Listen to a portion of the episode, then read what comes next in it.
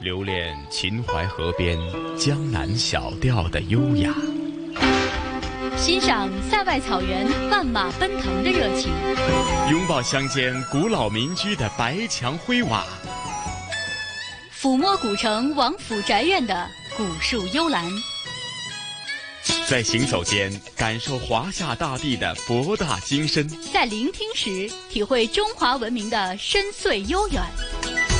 这里是魅力中国。收音机旁以及国际互联网上的所有的海内外的听众朋友们，大家好！欢迎大家准时收听由中央人民广播电台和香港电台普通话台联合为大家制作的《魅力中国》。我是香港电台的节目主持陈曦。各位听众，大家好，我是中央人民广播电台的节目主持人朗月。朗月你好，你好，晨曦，是朗月啊。那这一期的《魅力中国》又带给大家是哪方面的一些主题内容呢？嗯，从今天的节目当中开始，我们会为大家开启一个新的系列，叫做《家书里的中国》。呃，其实。呃，对于中国人来讲，几千年来家书一直是我们呃家人亲友之间沟通信息、表达情感的一种传统的方式。呃，然后一篇又一篇的家书当中呢，我们从历史的宏观角度看过去，它其实在当中也折射着他们的家国情怀，折射着时代一点一点的变迁。那么，这个家书里的中国的这个系列呢，我们会从。呃，新中国成立以来的这个历史时期里面，选取呃若干封具有代表性的家书，呃，来为大家讲述这几封家书背后的精彩故事。啊，他们当然也折射出了在写家书的那个时期，我们国家发生的呃很多重大的事件，发生的很多的历史的变迁，也在展现着人们在那这个时候的家国的情怀。嗯，是朗月。或许呢，到时下呢，互联网的普及，又或者呢，是智能手机的普及，或许大家已经不太习惯呢写家书，或者呢，我们的家书或许只是呃，只是短短的几句的问候，或者呢，是一些呃嘘寒问暖的一些呃家里的一种问候哈。但是无可否认，随着时代的变迁，我们说沧海桑田，那很多时候呢，随着科技的发展或者通讯的发展呢，其实呃，我们的家书也在不断的呃变着不同的方式去传递。但是我总觉得唯一的一种的精神，它永远都是存在的，那就是家国情怀和爱以及关爱，是吗？没错，就是不管家书用什么样的形式来呈现，它其中每一个字、每一句话，其实都是写信人情真意切的表达，在这里面也肯定掩盖不了他当中对于自己、对于家人，包括对于整个国家的情怀，以及当时当下那个时刻，呃。它见证的时代的发展和一些重大的事件。嗯，是的。那朗月，那呃，首先为我们介绍是哪两封家书，而且又透露着是哪个时代的一些所经历的岁月沧桑呢？嗯，好的。呃，我们今天会带给大家的第一封家书，它的时代是相对比较久远的。这封家书写于一九五八年。在一九五八年的一月二十一号，北京的十三陵水库是正式的破土动工。然后到了四月初，北京市也是发动了社会各界去参与十三陵水库修建的这个义务劳动。那么这封家书写信的人呢，他名叫俊峰，呃，他当时是北京总政话剧团的一名干部。呃，在一九五八年，他也是参与了这个十三陵水库的义务劳动。那么这一封信就是他在水库的这个义务劳动的现场，呃，写给他的妻子的这样一封家书。呃，在这里面，他也是表达了自己，一方面是表达了自己在呃工地的辛苦劳动，以及他对妻子的思念，而同时，他也向妻子描述了在这个水库工地热火朝天的劳动景象。其实，对于我们而言，也能够呃从一个侧面去真真切切的看到，在呃五十年代末的那个时期，人们对于参与国家建设、参与这些重大的工程。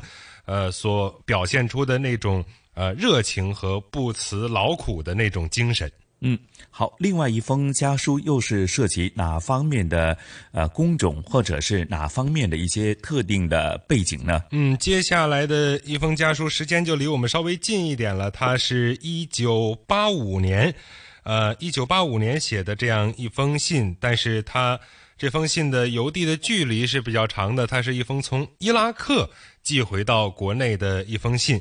写信的人呢是当时的上海光明服装厂的一位纺织女工，她叫做于建红。呃，在当时呢，她是以劳务输出人员的身份，呃，被派往了伊拉克的巴格达缝纫总公司去工作。啊，然后这封信呢是在一九八五年的一月，于建红从伊拉克向国内写回的一封信，给自己的父母来拜年。呃，其实我们也知道，在上世纪啊七十年代末到八十年代初，也是呃内地刚刚改革开放、刚刚打开大门的这样一个时候，呃，其中跟国外的劳务合作也是这个我们国家对外开放的一个呃重要的一个部分。呃，那么其实从这样一封呃路途遥远的家书，我们也可以看到，在呃当时我们对于对外开放，我们对于呃对外的合作。啊的这样一种呃很积极的愿望，也看到了很多人在这个过程中所付出的努力和对自己小家庭所付出的一份呃牺牲吧。嗯，好，那朗月啊，那接着下来的节目时间，让我们聆听这两封呢情真意切的家书，好吗？好的，那接下来的时间，我们就一起打开这两封家书，来体会一下在当时的。呃，发生的历史的事件和它折射的时代变迁以及家国情怀。尺素传深情，家书抵万金。家书不仅是家人亲友间沟通信息、表达情感的传统方式，更凝聚着家国情怀，折射着时代变迁。家书纸短，家国情长。特别策划家书里的中国，选取新中国建设者一封封感人至深的家书，发掘背后精彩的故事，从中汲取不忘初心、继续前行的精神力量。今天的第一封家书写于一九五八年。一九五八年的一月二十一号，北京十三陵水库正式破土动工。四月初，北京市委发动工农兵学商参加义务劳动。建设者们住在水库工地，夜以继日的奋战。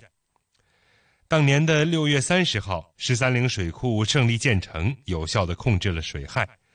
而这封信的作者，就是当时工作在十三陵水库工地的北京总政话剧团的一名干部，收信人则是他的妻子，一名中学教师。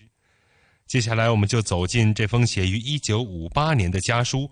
一起看一看十万劳动大军白天一片人，夜晚一片灯的壮观景象。收信人易真，写信人俊峰，写信时间一九五八年，读信人杨洋。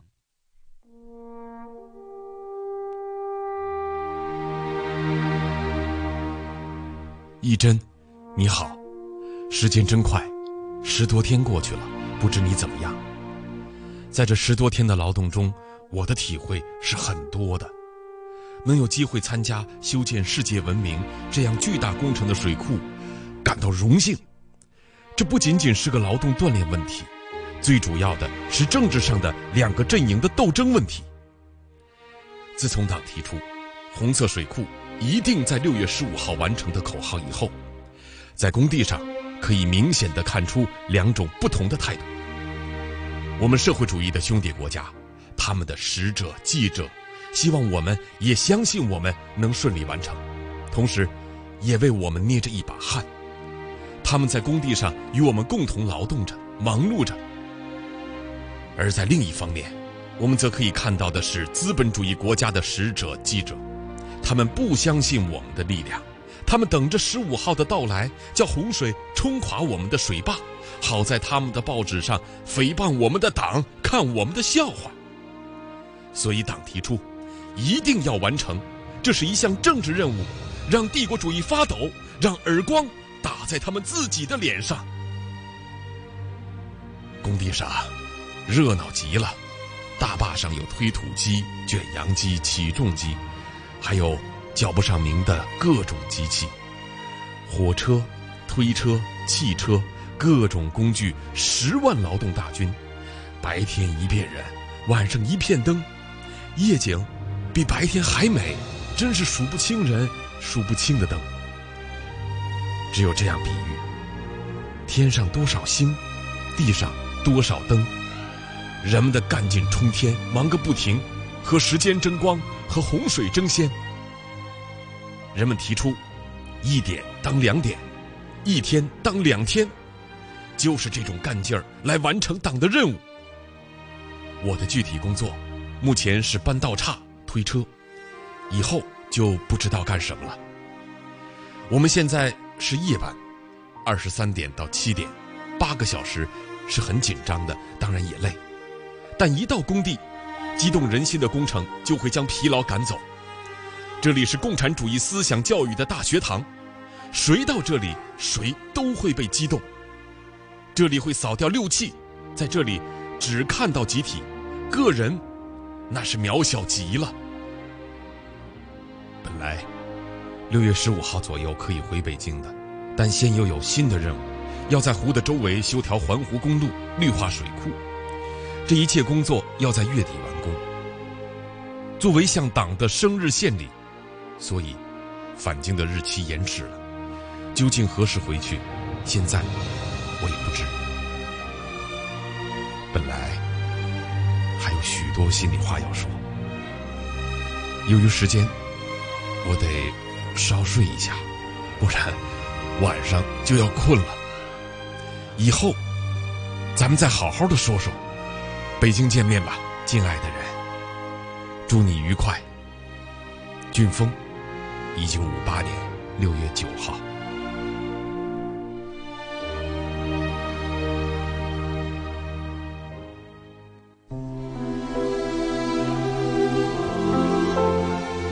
这封信目前收藏在复旦大学图书馆当代中国社会生活资料馆。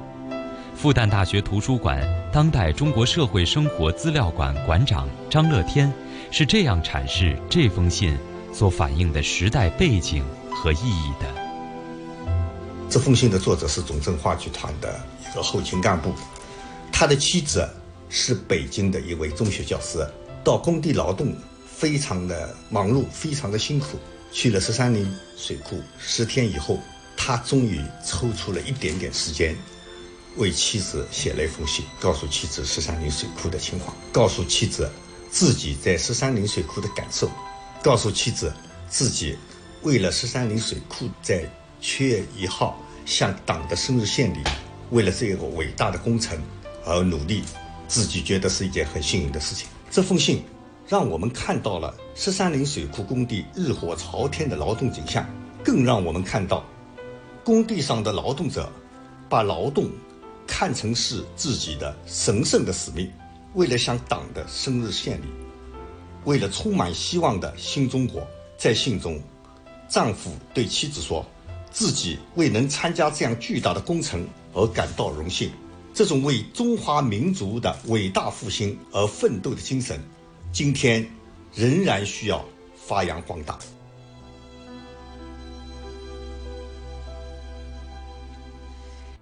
接下来的这封家书来自于一名在伊拉克务工的纺织女工。这封信写于1985年。1984年的下半年，上海光明服装厂的纺织女工于建红以劳务输出人员的身份前往伊拉克巴格达缝纫总公司工作，此时又正值两伊战争期间。1985年1月。于建红从伊拉克写信给父母，表达思念之情，也向二老拜个早年。写信人于建红，收信人于建红的父母，写信时间一九八五年一月，读信人王毅。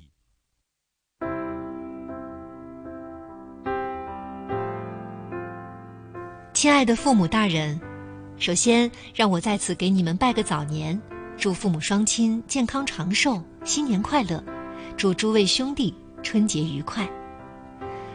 收到这封信，你们感到拜年似乎早了一点儿，但我们这里不可失去春节前最后一次送信的机会。我们这里从老的一批回国以后，三十多人人生地疏，语言不通，也没有翻译，外出不便，送信很困难。今天，正好慰问团回国在此歇脚，趁此机会赶写一封家信给你们拜个早年，略表女儿一片心意。十二月二十五号收到父亲托慰问团带来的信，我很高兴。在国外，只要收到任何一封信，都感到十分亲切。我们天天盼国内来信，掰着手指计算回信天数，这好像是每个人的通病。在信中，父亲提到母亲的血压已有好转，女儿非常想念，不知血压升高起因何在。在家时没好好孝顺你们，有时还要给父母添麻烦，心里深表歉意。待到两年以后回国时，好好酬谢养育之恩。父母大人，我在伊拉克生活蛮好，还习惯。伊拉克这个国家，新建设的地方是比较好，可是其他地方很落后，市场上绝大部分东西都是进口的，劳务进口特别多。有朝鲜的，有印度的，巴基斯坦的，孟加拉国，嗯，等许多国家。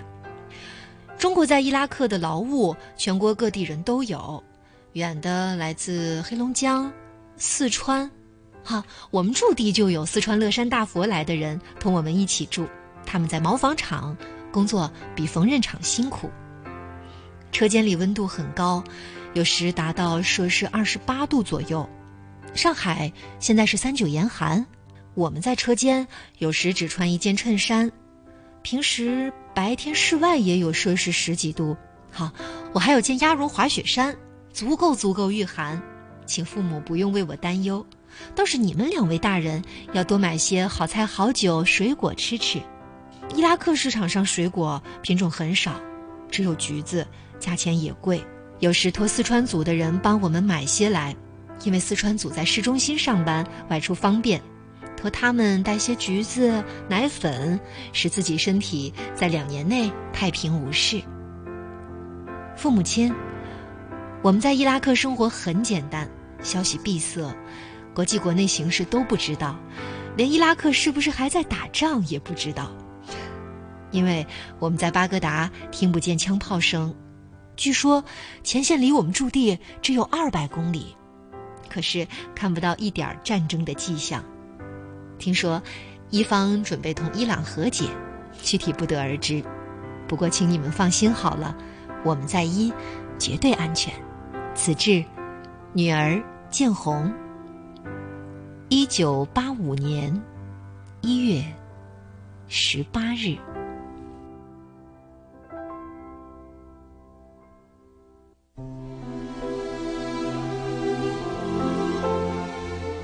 这封信目前收藏在复旦大学图书馆当代中国社会生活资料馆。馆长张乐天教授说：“这封信的意义在于给现在的我们提供难得的机会，得以窥见改革开放最初先行者的奋斗历程。”七零年代末到八零年代初，我们国家刚刚打开大门、刚刚开放的时候，其中的一项工作就是。跟国外的劳务合作，每年差不多有两三万人的规模。最初的劳务输出，由于通讯的不发达，所以呢信息的传递很慢。那么，这种远在他国跟亲人之间缺乏一种信息的沟通，为了亲情的压力，成为当时最初外出者的一个非常重大的、一个重要的一个事情。我们国家的开放。经历了一个过程，最初的开放，走出去的那批人，勇敢的，但是也艰苦的，也十分的不容易。所以从这个意义上来说呢，我觉得这封信代表着最初改革开放的吃螃蟹的那批人，是改革开放的先行者。他们的曾经的艰苦，他们在劳务输出当中为我们赚取的外汇所做的贡献，都是我们值得汲取的。在行走间感受华夏大地的博大精深，在聆听时体会中华文明的深邃悠远。魅力中国，魅力中国。好，各位听众，大家好，欢迎您继续锁定收听由香港电台普通话台和中央人民广播电台共同为您带来的《魅力中国》节目，我是朗月。听众朋友们，大家好，我是陈曦。朗月啊，刚刚聆听这两封家书呢，的确有它一定的特定的历史的氛围。那一个是在。五六十年代的啊十三陵水库的一个工作人员的一封家书，另外是在呃当时呃在这个两伊战争当中，在呃八十年代的一封纺织女工的家书，的确呃令人非常的感动哈，情真意切之余呢，你会呃同同时啊感受到那个年代的一种特有的文化的氛围啊。嗯，是的，其实这就是我们说的，在一封封的家书，其实。他们也在展现着一个又一个具体的故事，而这一个又一个具体的故事，其实是组成我们过去的这几十年的历史的呃发展和见证吧。所以在这些家书当中，我们也从一些侧面看到一些具体的变迁和一些具体的情感。是啊，无论是丈夫写给妻子，还是儿女写给父母，我觉得总里边呢都是。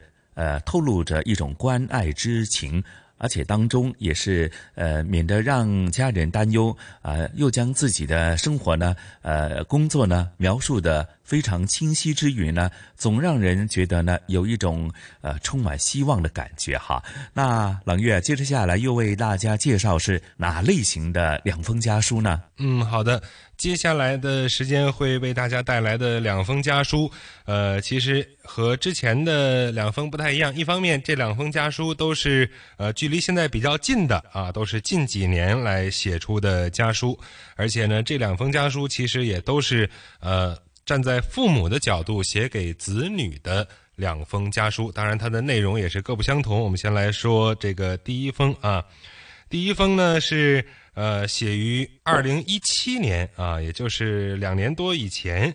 写信的人呢叫韦义义，他是一名中国的维和警察，呃。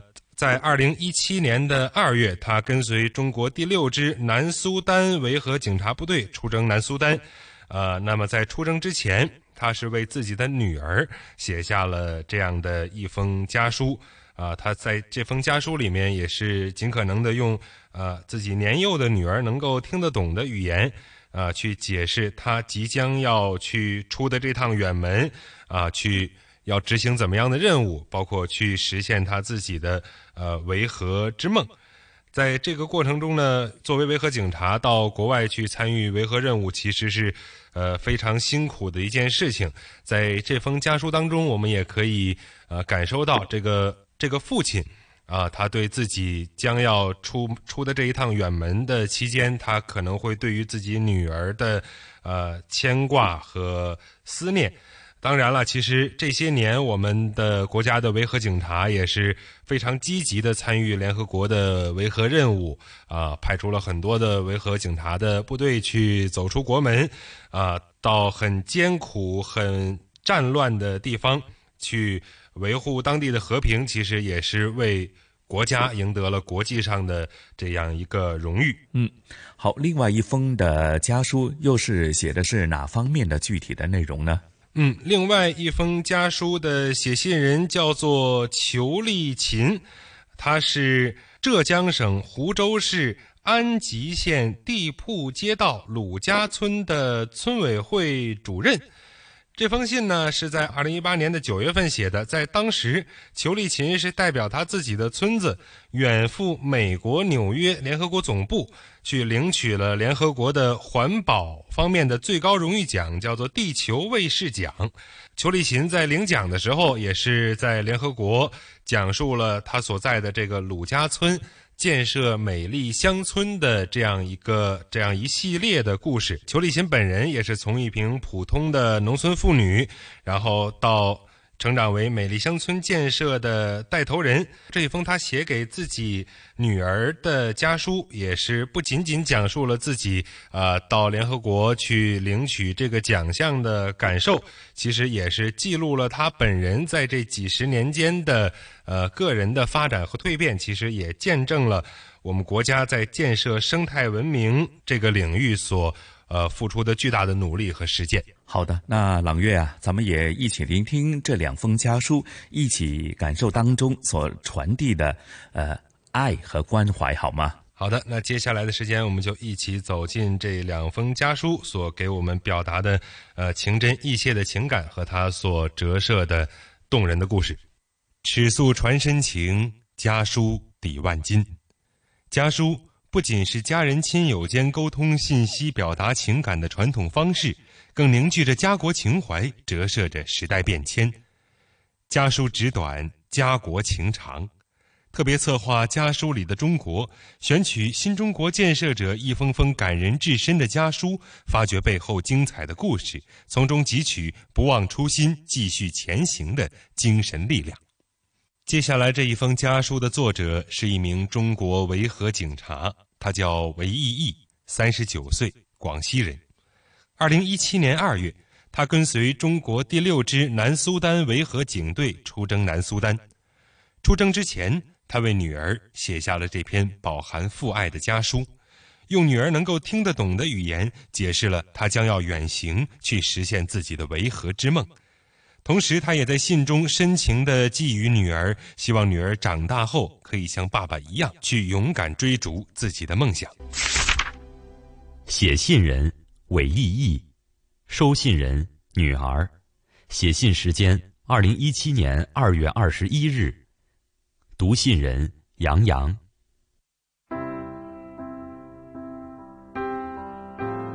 亲爱的宝贝，世界很大，大到可以和你相隔万里。爸爸需要坐十七个小时的飞机，才能到达遥远的南苏丹。世界还很神奇，比如天上的云朵和星星会说话，就像儿歌唱的一样。天上的星星会说话，那是爸爸的眼睛眨呀眨。天上的云朵会魔法，看到云朵会让你感觉到爸爸怀抱里的温暖。维和任务很神圣，那是因为。这是世界和平的梦想。南苏丹很遥远，发生在那里的事情，那里的生活，也许你现在无法想象，但是爸爸一定会和你仔细分享。宝贝，你一天一天长大，总有一天，你也会有属于自己的梦想。今天，爸爸的维和之梦已经起航。希望你也会坚持你的朱迪警官的梦想，又或者拿起你最心爱的画笔，画满美丽的鲜花，等待爸爸的归来。宝贝，想爸爸的时候，看看天上的云朵，闪闪的星星，神奇的世界，可以让你，可以让我们用心交流，用爱对话。永远爱你的爸爸，韦义义。二月二十一号，属于警队出征前夕。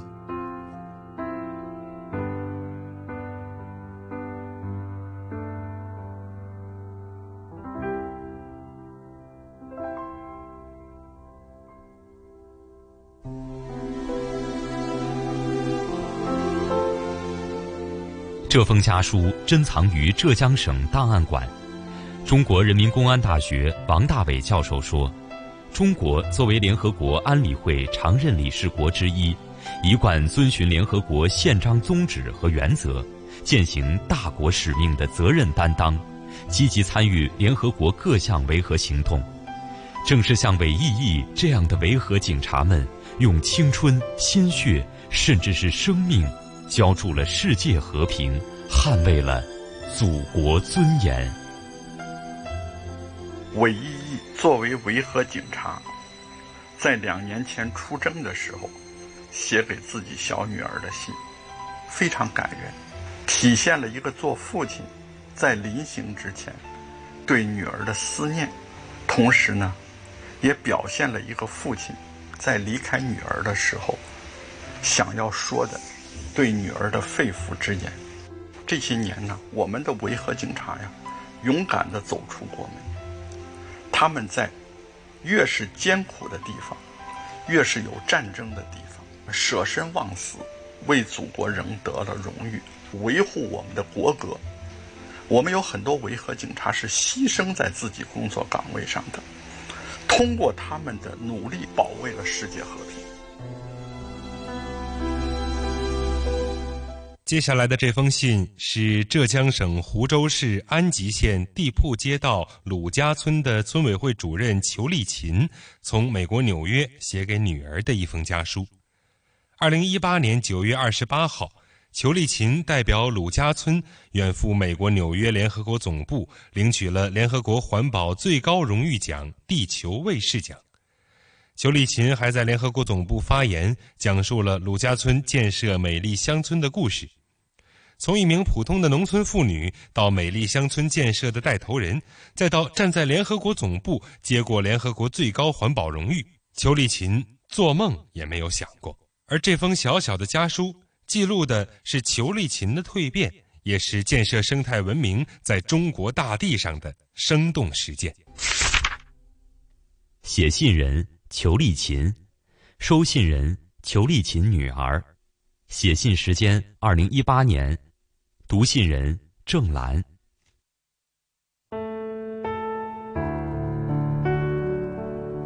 宝贝，现在是美国纽约时间凌晨两点了，已经是夜深人静，而我现在心情很兴奋激动，毫无睡意。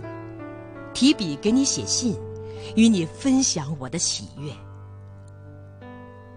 今天晚上，我站在了联合国的领奖台上，代表浙江领取了联合国地球卫士奖。这是我人生的一件大事，也是各级政府对我工作的认可。我把我在领奖时的发言写给你，这是我这一辈子说过的最自豪的一段话。过去，我们鲁家村是安吉一个贫穷落后的小山村。二零零三年，在千村示范、万村整治工程的带动下，我们陆续开展了垃圾收集、卫生改测、村庄美化等工作，有序推进道路三化、河道整治、污水处理、垃圾分类专项行动，依托良好的生态环境。引导村民发展休闲产业，走上了发展绿色经济之路。村庄环境如今已蜕变成为开门就是花园、全村都是景区的中国美丽乡村精品示范村。十五年的持续建设，造就万千美丽乡村。我的家乡蝶变的故事，也是浙江四万个乡村共同的故事。十五年的整治，浙江山水更加美丽动人，农民更加富裕安康。衷心感谢联合国环境署把这个奖项颁发给千村示范、万村整治工程，这将激励我们去建设更多生态宜居的美丽乡村，也将激励更多的中国农民行动起来，争当地球卫士。女儿，希望我的这段话能让你骄傲，也给你力量。晚安，宝贝。你的妈妈。二零一八年九月二十七日凌晨。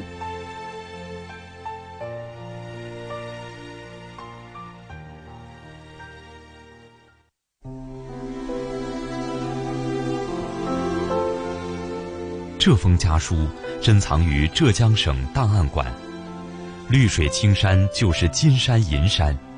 新中国成立七十年来，我国的生态文明建设从无到有，从人定胜天到人与自然和谐相处，从片面追求经济总量到坚决贯彻绿色发展理念，从全球生态文明建设的重要参与者到贡献者、引领者，我国生态文明建设取得了举世瞩目的成就。暨南大学新闻与传播学院曾一果教授认为，裘丽琴的这封家书和家书中所反映出的鲁家村的变化，正是这种历史性变革的生动写照。裘丽琴他在他的家书里边已经描述了他那个乡村的一个巨大的变化。原来是一个很贫穷的乡村，但是到了今天，村庄已经变为开门就是花园，全村都是景区的中国美丽乡村。这样的一个乡村建设，邱立群他把这样的一个乡村经验带到了联合国，这个意义是非常大的。以前世界上其他的国家或者是地区，在看待中国社会的时候，特别是乡村社会的时候，会用落后、会用贫穷这样的一些词语。但是邱立群以他的故事，实际上告诉世界上其他国家的地区和人，中国社会正在发生巨大的变化，有无数的农民也参与到乡村建设里边，充当地球的卫士。邱立群实际上通过这封家书，也向他的孩子、新生的一代传达了这样一个理念：新的一代更应该有意识，或者是有责任参与到这样的一个活动里边去。聆听东方神乘船瑰丽宝藏。凉风有信呢，秋月无遗产叫活化才是遗产，穿越古今，感悟人文，魅力中国。每个星期天中午十二点，香港电台普通话台，让魅力更美丽。是的，您收听的还是由中央人民广播电台和香港电台普通话台联合为大家制作的《魅力中国》，我是香港电台的节目主持陈曦。各位好，我是中央人民广播电台的节目主持人朗月。是朗月啊，刚刚再度的聆听两封呃类型不同的家书，一封呢看似呢。非常慈爱的父亲给女儿写的信，但当中呢，其实信中呢，还是隐隐约约让人们感受到呢，虽然是去做维和警察，但是同样呢，是要面对很多危险、未知的一些危险吧，哈。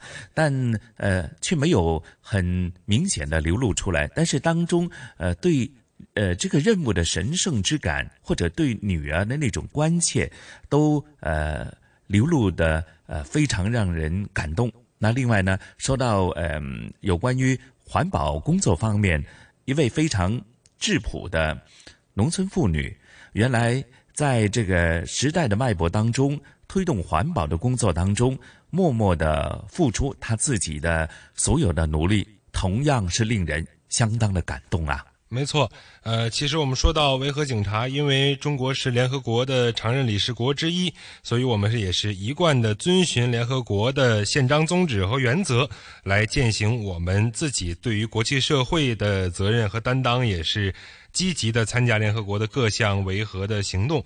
呃，其实。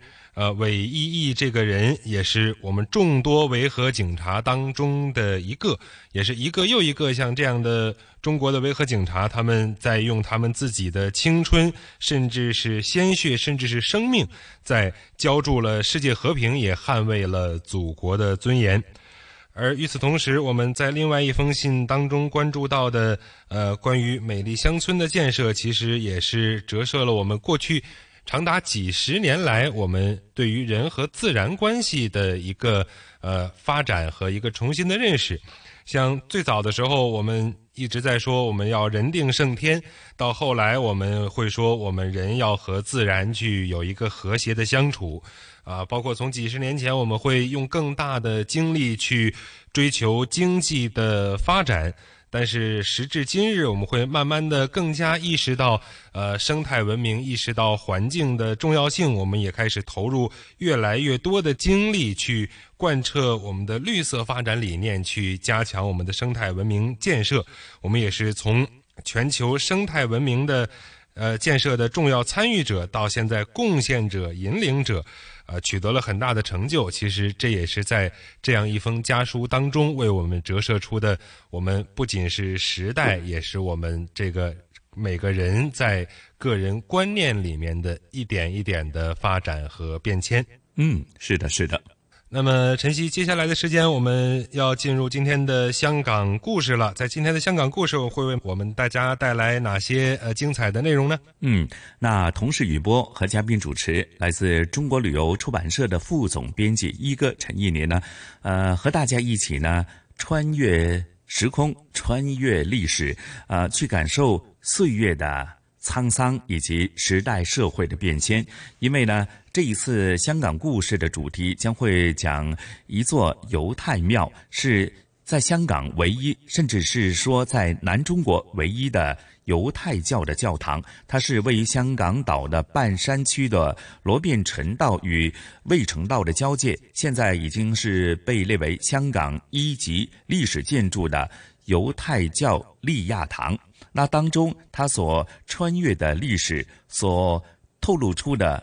呃，这个沧海桑田的变幻，甚至是岁月时代的变迁，我相信呢，呃，接接下来呀，聆听呃这一期的香港故事呢，你会对此有更多的了解，甚至说他所经历过的，无论是风风雨雨，还是呃沧海桑田的变化呢，其实何尝不是香港所经历过的一段岁月呢？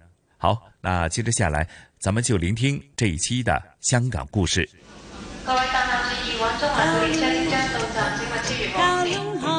传统现代相映成辉，中西文化共冶一炉，东方之珠，动感之都，香港故事。香港故事，欢迎来到香港故事节目时间。节目当中，雨波非常高兴，请来香港中国旅游杂志副总编辑陈一年一哥，你好，你好，大家好。接着我们香港故事啊，那么继续来说一说不同的教堂和历史建筑了。呃，犹太庙这个词我倒是第一次听说哈。那么犹太教堂有听说过，呃，为什么会又叫做犹太庙呢？我们来看看啊，香港唯一的犹太教教堂叫做犹太教利亚堂的故事。哎，这个项目呢？的修复呢，同样是得到了联合国教科文组织的亚太区文物古迹保护奖，其中的呃优异项目奖啊。这个项目还是很特别的啊，虽然它的很少人知道，嗯啊，因为呢，犹太教的教堂呢，在整个南中国就唯独剩下这一座，嗯啊，不不不光是说呃香港是唯一的。嗯嗯，整个南中国都是唯一的啊。嗯，呃，这是为什么呢？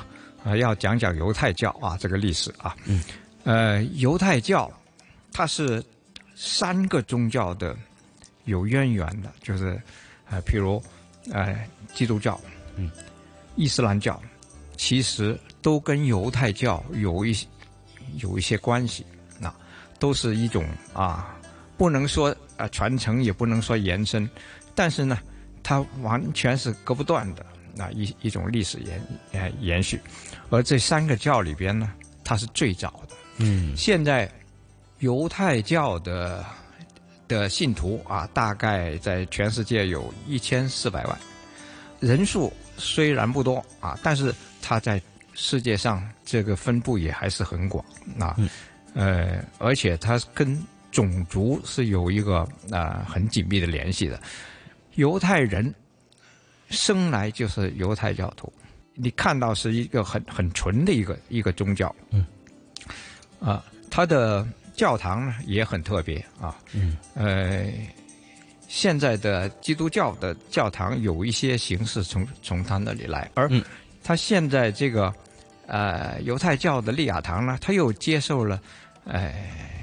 一些啊，就是欧洲的一些啊建筑形式啊，在这个这个教堂呢，呃，你是不能进去的啊。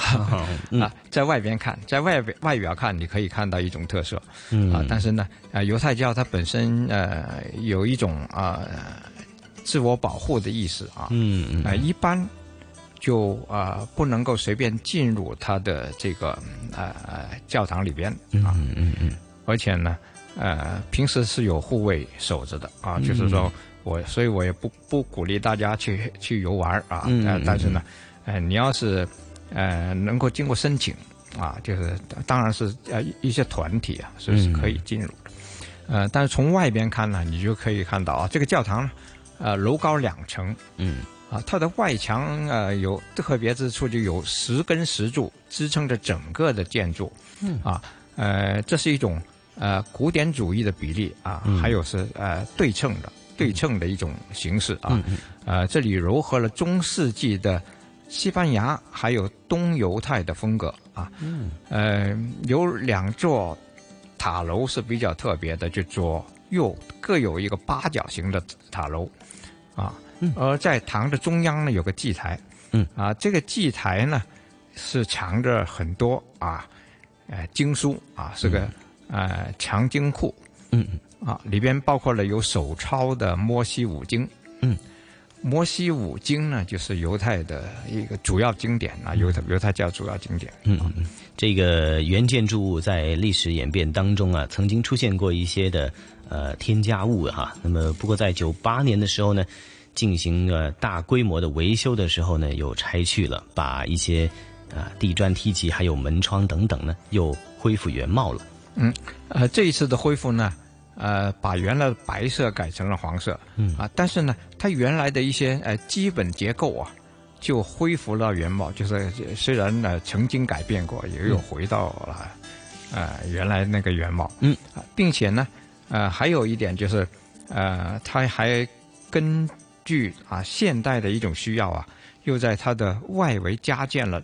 不不影响原建筑啊，就是另外加建了一些、呃实用的部分啊。嗯这个把现代的发展啊啊、跟这个原貌相结合的做法呢，是赢得联合国教科文组织赞扬的一个原因。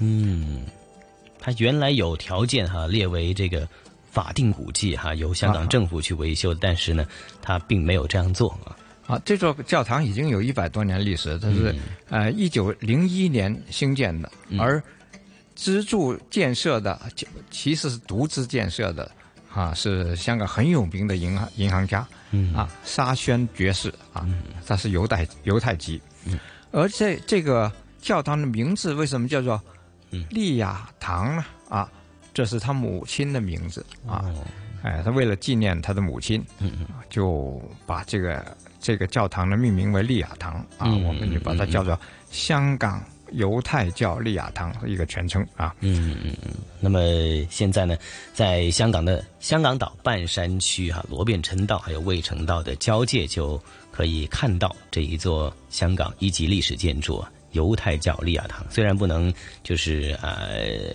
呃。直接的进去参观，但是我们可以从我们讲述的香港故事，还有从它的建筑外观来了解到，在南中国这唯一的一座犹太教堂，它的风格还有故事。哎，呃，我们要特别留意到它的唯一性、独特性，这个是整个南中国都没有第第二所啊。嗯，呃，而且它非常的纯粹啊，就没有没有呃被历史改变啊。嗯，呃，也就是为了不会改变啊，为了维持它的原貌，所以呢，利雅堂有个规矩啊，就是那、一定是自己掌握的，所以本来它可以列为法定古迹的啊，他都情愿不要啊，就嗯嗯。现在是香港一级历史建筑，嗯。啊，比法定古迹呢，呃，是低一点的，但实际上它应该是列为法定古迹的，嗯啊，但是呢，呃，它就是为了自己管啊，嗯，如果啊，呃，列为法定古迹，由香港政府来去维修。那就变成了，呃，它不能完全说了算，哈哈，啊，嗯。啊所以呢，为了保持着纯粹的环境啊，就呃，而且不想在呃修好了以后要要开放啊，嗯嗯，不肯啊，嗯。所以他是宁可自己花钱去修，啊嗯嗯嗯，所以呢就修的啊还还还还真是非常的纯粹的一种啊、呃犹太教教堂。嗯，也显示了它的一个独特性哈、那么这一集的香港故事也非常感谢一哥为大家介绍了香港乃至南中国唯一的一座犹太教教堂——犹太教利亚堂。